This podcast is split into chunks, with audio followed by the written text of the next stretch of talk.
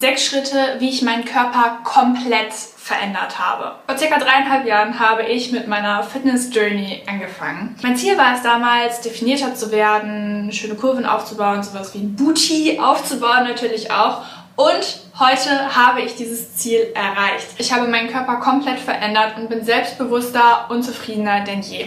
Und wenn du das auch schaffen willst, dann bleib unbedingt dran. Es gibt heute sehr, sehr viele Stimmen auf Social Media, die dir sagen, mach dies, mach das. Und auch ich habe mich in den letzten Jahren durch viele verschiedene Trainingspläne und aber auch Ernährungsregeln durchprobiert mal eine Low Carb Diät, mal habe ich nur im Gym trainiert, dann auch mal wieder eine Zeit nur zu Hause und nur Cardio gemacht ein ganz, ganz großes Hin und Her, bis ich jetzt heute sagen kann, ich habe eine perfekte Lösung für mich gefunden. Und diese Lösung besteht aus sieben simplen Gewohnheiten, die wirklich jeder Teil seines Lebensstils machen kann und es damit schafft, seinen Traumkörper zu erreichen. Ich bin Sophia, ich bin Content Creator und ich helfe Menschen dabei, attraktiver zu werden, innerlich und äußerlich. Vor ein paar Jahren habe ich mein eigenes Glow-Up erreicht und ich teile mit euch die Tipps aus Fitness, Persönlichkeitsentwicklung und Erfolg, mit denen ihr das auch schaffen könnt. Die Videokapitel findest du wie immer in der Beschreibung. Dort sind auch meine ganzen Social Media Kanäle verlinkt. Ich habe auch einen Podcast, den Fit for Life Podcast with Sophia. Also wenn ihr diese Folge hier on the go hören wollt, schaut dort gerne vorbei. Für alle, die sich das hier gerade schon auf meinem Podcast anhören, es gibt auch eine YouTube-Folge für alle die, die sich die Videoversion noch wünschen. Ganz kurze Notiz, bevor ich jetzt mit den Tipps anfange. Skippe wirklich keinen einzigen davon, denn jeder war super wichtig, super essentiell dafür, dass ich meine sportlichen Ziele erreicht habe. Der erste Schritt, der mir dabei geholfen hat, meinen Körper komplett zu verändern, war Essen, bis ich satt bin. Und vielleicht stellst du dir jetzt die Frage, warte mal ganz kurz, du hast nicht gehungert, um diesen Körper zu bekommen? Die Antwort ist Nein. Ich habe ganz, ganz viel probiert. Mal habe ich mehr gegessen, mal habe ich weniger gegessen, als mein Körper brauchte. Und das Ganze hat einfach nur dazu geführt, dass ich mit meinem Körper nicht zufrieden war. Euer Körper wird immer dann am besten aussehen, wenn ihr ihm genau die richtige Menge gebt, die er braucht. Es dauert eine Zeit, aber ich kann euch wirklich mitgeben, zu lernen, auf eure Hungersignale zu hören. Das bedeutet, wenn ihr merkt, okay, das Essen ist vielleicht jetzt gerade nicht mehr ganz so interessant für euch. Ihr habt schon mehrere Bissen hinter euch und ihr merkt, das schmeckt nicht mehr so gut wie am Anfang, ist dann auch stehen zu lassen und nicht weiter zu essen. Wenn ihr merkt, dass ihr dieses zufriedenstellende Sättigungsgefühl im Magen aufbaut, dann hört auch auf zu essen. Wir haben von der Gesellschaft beigebracht bekommen, ess den Teller auf, dann gibt es morgen Sonnenschein und du bist einfach dazu konditioniert worden, dass der Teller immer aufgegessen werden muss. Aber ich habe mir angewöhnt, wenn ich keinen Hunger mehr habe, lasse ich den Teller so auch stehen. Das bedeutet aber auch, wenn ihr noch mehr Hunger habt, euch auch noch mehr nachzunehmen. Ihr müsst euch das so vorstellen. Vielleicht ist das eine sehr gute Vorstellung für euch. Euer Körper ist wie eine Pflanze.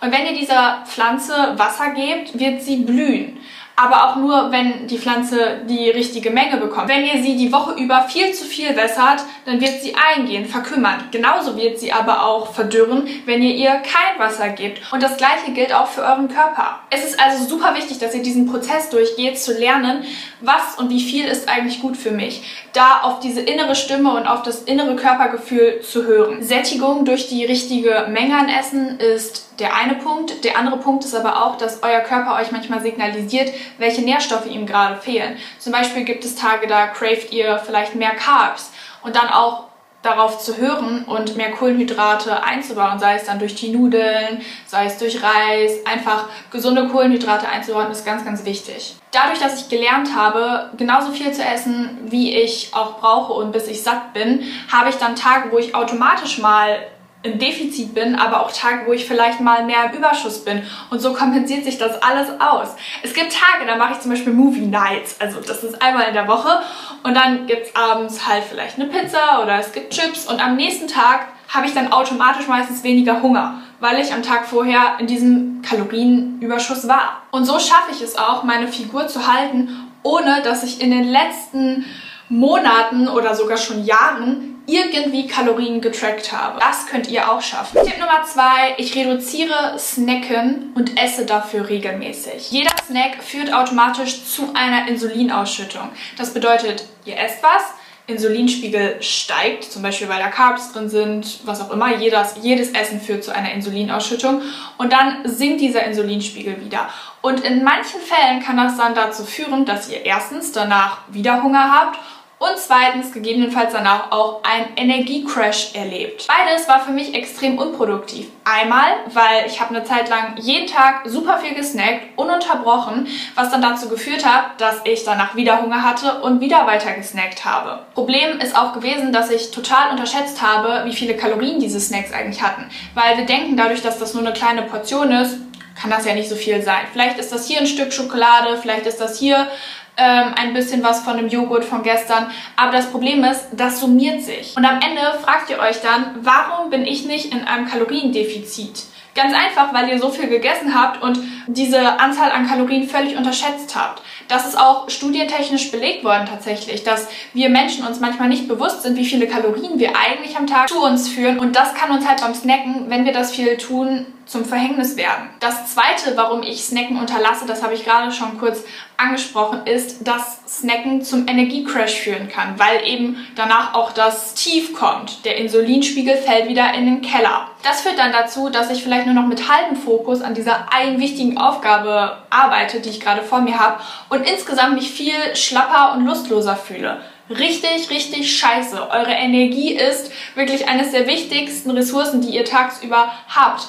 Und wenn ihr euch das zerstört, indem ihr den ganzen Tag snackt, ist scheiße. Anstatt zehnmal am Tag mich in die Küche zu stellen, zu kochen und zu essen, was so einen riesen Zeitaufwand bedeutet, gehe ich lieber hin und esse mich jedes Mal satt achte, wie gesagt, wie bei Tipp 1 auch gerade beschrieben, auf mein Sättigungsgefühl und stelle so sicher, dass ich mich auch wirklich zufriedengestellt fühle nach jeder Mahlzeit. Intermittierendes Fasten ist da wirklich auch noch eine Gewohnheit, auf die ich schwöre und die ich euch echt ans Herz legen kann.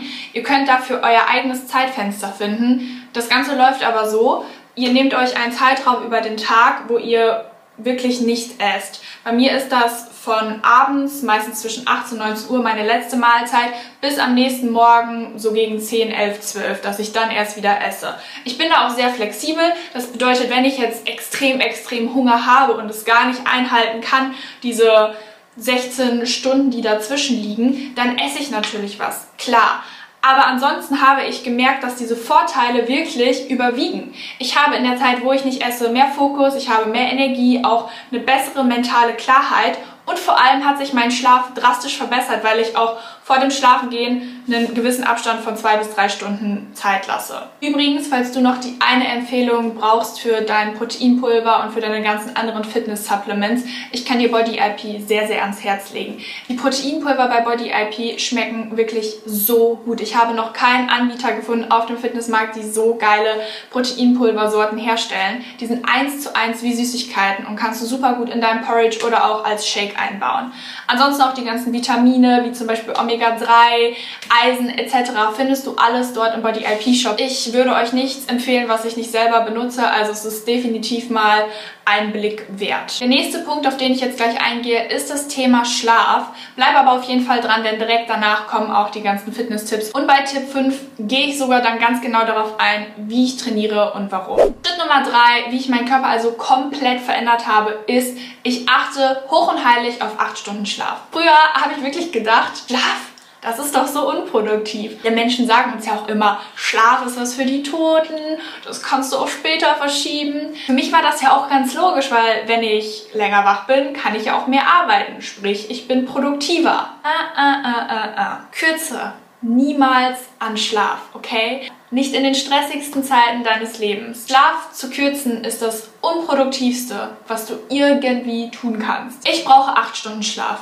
Keine Diskussion. Ich weiß auch ganz genau, fange ich an, am Schlaf zu kürzen, ich gehe später ins Bett oder ich schlafe einfach nicht so gut, dann wird mein nächster Tag ziemlich, ziemlich mies aussehen. Ich habe meistens schlechtere Laune, ich bin viel unproduktiver, schaffe nicht so viel, meine Sportleistung lässt nach und, und, und. Ich könnte die ganzen Nachteile hier wirklich endlos auflisten. Schlaf ist nämlich eines dieser Gewohnheiten, die so einen Rattenschwanz mit sich ziehen, wenn ihr da nicht drauf achtet. Bedeutet nämlich nicht nur, dass ihr am Tag danach dann weniger leisten könnt, sondern es bedeutet zum Beispiel auch, dass eure Regeneration deutlich verschlechtert wird. Über die Nacht hinweg ist der Zeitpunkt, wo eure Zellen sich erneuern, wo auch zum Beispiel eure Haut sich regeneriert, wo eure Muskeln sich regenerieren. Also da spielen sich so viele wichtige Prozesse ab und ein ganz wichtiger Grund, warum mein Körper heute so aussieht, wie er aussieht und warum ich auch jeden Tag relativ frisch aussehe und aufwache, ist, dass ich eben genügend schlafe. Es ist was dran an der Aussage, ich brauche meinen Schönheitsschlaf. Schlafen macht euch schön. Lange schlafen ist das eine, also 8 Stunden Schlaf, wie gesagt bei mir. Auf der anderen Seite aber auch eure Schlafqualität zu erhöhen. Dass ihr also nicht nur im Bett liegt, sondern tatsächlich auch in diese Tiefschlafphase kommt. Macht dafür abends eure ganzen Fenster einmal auf, Stoßlüften, um kalte Luft reinzulassen. Ich mache es sogar manchmal so, dass mein Fenster nachts offen ist, damit die Raumtemperatur relativ kühl bleibt. Optimale Temperatur in eurem Raum sollte so zwischen 16 und 20 Grad liegen, weil euer Körper dann auch am besten einschläft. Also ihr habt eine kürzere Einschlafszeit und vor allem auch die Regeneration sich verbessert. Geräusche eliminieren, den Raum abdunkeln, am besten auch eine regelmäßige Schlafroutine haben. Das bedeutet zur gleichen Zeit einschlafen, zur gleichen Zeit aufwachen ist der Schlüssel. Trust me, wie gesagt, weil ich habe Schlaf so lange unterschätzt und seitdem ich wirklich mehr darauf achte, es geht mir so viel besser. Letztens habe ich noch einen Podcast gehört, wo eine Wissenschaftlerin erzählt hat, dass sie bei der Untersuchung von Top-Athleten festgestellt haben, nur eine ganz, ganz minimale Abweichung von der optimalen Schlaflänge, die diese Menschen gebraucht haben, hat dazu geführt, dass ein deutlicher Leistungsabfall am nächsten Tag zu sehen war. Und ich meine damit, wenn du mehr schläfst, wirst du am nächsten Tag auch im sportlichen Bereich mehr geben können. Was ja auch dein Ziel ist, wenn du deinen Körper komplett verändern möchtest. Gehen wir nun auf das Thema Bewegung und meine Sportroutine ein. Schritt Nummer 4, ich baue täglich Bewegung ein. Normalerweise trainiere ich täglich für circa 45 Minuten, das ist so der Durchschnitt. Aber ganz ehrlich, manchmal sind es auch einfach nur 30 Minuten, manchmal sind es nur 10 Minuten und, und manchmal auch nur 5. Letztens jetzt im Skiurlaub noch habe ich manchmal gar keine Zeit gehabt, um mich jetzt wirklich zu einem Workout in das Hotelgym zu bewegen, weil wir direkt so ein volles Programm hatten. Dann habe ich mich einfach ins Hotelzimmer gestellt und fünf Minuten vielleicht Crunches, Sit-Ups, Squats gemacht und so weiter. Das war vollkommen ausreichend. Ja, ich habe ganz, ganz lange gedacht, es muss immer ein 60-Minuten-Workout sein. Ich bin eine riesige Perfektionistin, Deswegen habe ich wirklich auf die Zeit geschaut. Ich habe geguckt, ich muss diese 60 Minuten treffen. Leute, das war so ein Zwang. Und ganz ehrlich, muss es nicht. Wenn ihr an einem Tag nicht so viel Zeit habt, dann achtet wenigstens darauf, dass ihr ein bisschen Bewegung einbaut. Es muss nicht immer das schweißtreibendste, super effektivste Workout sein. Ihr müsst auch nicht immer Rekorde brechen. Es gibt auch kein richtig oder falsch. Wenn es ein Spaziergang ist, wenn es eine kurze Pilates-Session ist und wenn ihr es schafft, für 10 oder 20 Minuten ins Gym zu gehen, okay, geil. Ihr baut es aber dann einfach ein und lasst diese Ausreden aus eurem Kopf. Es wäre nicht lang genug, es wäre nicht effektiv.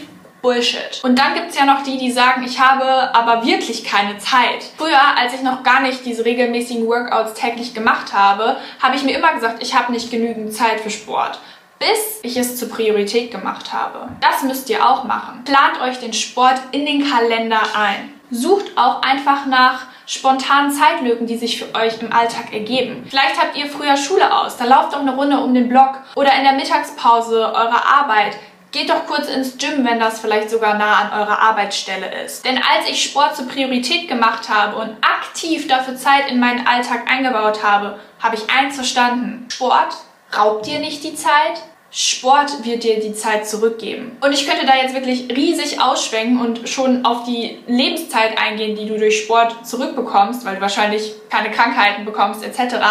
Aber der wichtigste Punkt ist wohl erstmal, dass du im alltäglichen Leben mehr Fokus hast und somit auch deine Arbeit besser wird. Ich predige es ja in eigentlich jeder Podcast-Folge. Consistency ist das, was dich zum Erfolg bringen wird. Den Körper, den ich heute aufgebaut habe, der ist ein Resultat aus ständig wiederholter Handlung. Ich habe, glaube ich, bis zum heutigen Tag nicht irgendwie länger Pause gemacht als zwei oder drei Wochen komplett vom Sport. Wahrscheinlich noch nicht mal, weil ich wirklich so konsistent bin mit meinen Routinen. Klar gibt es Tage, da seid ihr irgendwie krank und könnt euch deswegen nicht bewegen, aber ansonsten gibt es eigentlich keine Ausreden. Jeden Tag ein bisschen Bewegung einzubauen. Das wird sich akkumulieren und ihr werdet merken, die Fortschritte bauen sich nacheinander auf und ihr werdet näher an den Körper kommen, den ihr euch wünscht. Tägliche Bewegung bedeutet aber auch, dass ihr, wie gesagt, nicht immer Extremsport machen müsst. Ich bin auch ein Riesenfan von softem Sport wie Pilates, wie Yoga, wie Stretching. Ich habe dann Tage, wo ich ruhiger trainiere, weniger intensiv, weil ich vielleicht nicht so viel Kraft habe. Dann aber auch wieder Tage, wo ich genau deswegen Vollgas geben kann und Rekorde breche, zum Beispiel beim Gewichtetraining. Es muss also nicht immer jeden Tag 100% sein. Es kann auch mal 60% sein, 70% und an anderen Tagen wieder 110%.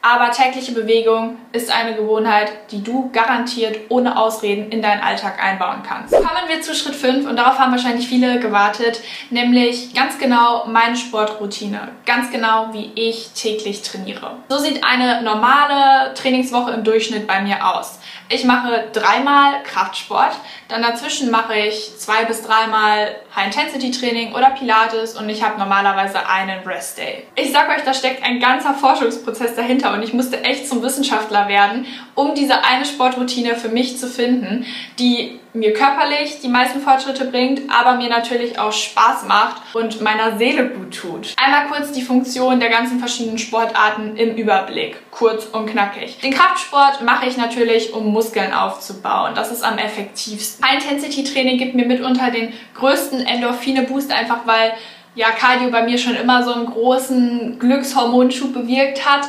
Und ich mache es sehr, sehr gerne, weil es meine Lungenkapazität trainiert. Dadurch, dass ich dann auch meine gesamte Ausdauer trainiere, wirkt sich das dann auch wieder positiv auf den Kraftsport aus. Pilates mache ich super gerne, um mich mit meinem Körper mehr zu verbinden, auch mit meiner Atmung.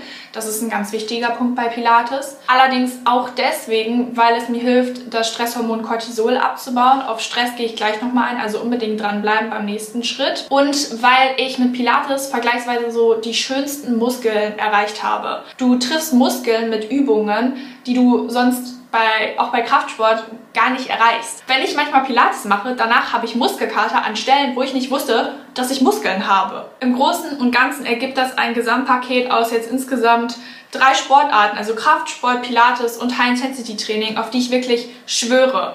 Diese Kombi ist zu gut, um sie euch nicht zu verraten. Alles ergänzt sich untereinander, alles hat eine Funktion und, und der Vorteil aus der einen Sportart ergänzt dann wieder die andere Sportart. Und so ist das einfach alles ein Prinzip des sich gegenseitig Ergänzens. Außerdem erlaubt mir diese Sportroutine auch von zu Hause zu trainieren. Wer mir schon länger folgt, ich habe ja tatsächlich mit Homeworkouts von zu Hause während der Corona-Zeit angefangen. Und nur zu Hause zu trainieren war dann auch wieder nicht die Lösung, aber ich wollte trotzdem nicht von meinen Homeworkouts weg. Nicht nur im Gym also, aber auch nicht nur zu Hause. Und so habe ich eben jetzt die Mischung. Ich bin zum Teil mal im Gym und ich bin zum Teil auch mal zu Hause für High Intensity und auch Pilates Session. Ich möchte an dieser Stelle ganz kurz einen Deal mit dir machen. Wenn dir die Tipps bis hierhin gefallen haben, hinterlass dieser Folge, wenn du sie auf dem Podcast hörst, bitte eine Bewertung. Oder wenn du das YouTube-Video siehst, bitte ein Like. Das ist das Allerschönste, was du mir hier zurückgeben kannst. Dadurch werde ich mehr Menschen erreichen können und mehr Menschen helfen können, ihr Leben zu verbessern. Im Gegenzug verspreche ich dir, dass ich jeden Tag daran arbeiten werde, diesen Content noch besser zu machen, um euer Leben noch mehr aufs nächste Level zu bringen. Haben wir einen Deal? Last but not least, Schritt Nummer 6, Stress reduzieren. Ich sage es immer wieder, Stress ist das Toxischste für euren Muskelaufbau und für euren Fettabbau. Denn beides wird durch Stress gehemmt. Aber nicht nur das, denn Stress führt auch dazu, dass ihr Wassereinlagerungen im Körper entwickelt, sodass eure Beine, euer Bauch, euer Gesicht leicht anschwellen und so puffy aussehen. Vielleicht habt ihr das, dass ihr an manchen Tagen aufwacht und ihr denkt euch, boah, irgendwie sieht mein Gesicht so ein bisschen angeschwollen aus und dann kann das wirklich an Stress liegen. Das war bei mir tatsächlich ein Problem. Ich liebe es, intensiv und all in zu gehen in allen Bereichen meines Lebens. Sei es Sport, sei es meine Arbeit, sei es mein Alltag allgemein. Das hat sich dann aber auch an meinem Körper erkennbar gemacht. Stress macht euch wirklich zum Teil hässlich. Deswegen ist es mir auch so wichtig, euch hier nochmal mitzugeben, wie schlecht Stress einfach für euren körperlichen Fortschritt ist. Damals war ich so ambitioniert mit meinem Sport, dass ich dann auch Übertraining gemacht habe. Ich habe zu viel trainiert. Das hat dann dazu geführt, dass mein Körper auch mehr Cortisol ausgeschüttet hat, weil ich zu viel Leistung von meinem Körper abverlangt habe und im Vergleich dazu auch zu wenig Pausen hatte. Das wiederum hat dann dazu geführt, dass ich gar keine Fortschritte gesehen habe, weil die Cortisolausschüttungen haben ja, wie gesagt, meine Beine, mein Gesicht so puffy aussehen lassen und vor allem aber hat das auch nicht wirklich meinem Muskelaufbau geholfen. Dann habe ich versucht, noch mehr zu trainieren und ich habe gleichzeitig auch weniger gegessen, weil ich dachte, ich nehme jetzt irgendwie zu, irgendwas mache ich ja nicht richtig, ich sollte weniger essen.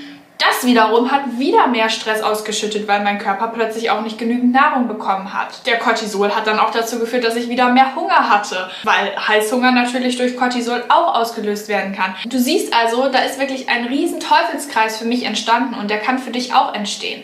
Deswegen möchte ich ja auch an dieser Stelle warnen, für den Pause machen, Zeit einbauen für dich, das ist so wichtig. Weniger ist manchmal mehr. Deswegen ist es auch so, dass ich heute weniger trainiere denn je kürzer und entspannter bin und trotzdem mehr Fortschritte sehe als noch vor drei Jahren. Außerdem habe ich es wirklich festen Teil meiner Routine gemacht, dass ich Self-Care-Abende habe, dass ich mir ganze Tage zum Teil frei nehme und genügend Pausen habe.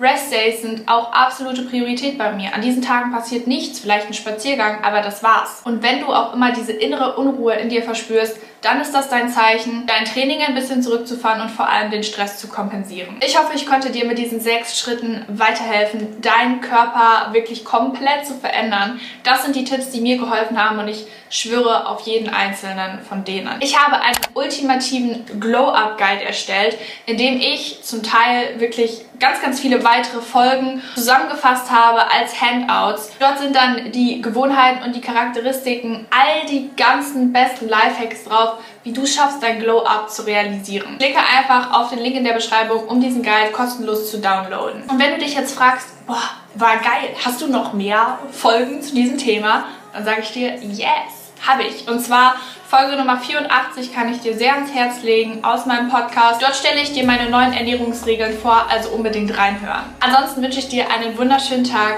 Mach das Beste draus. Wir sehen uns im nächsten Video. Bis dahin. Ciao, ciao.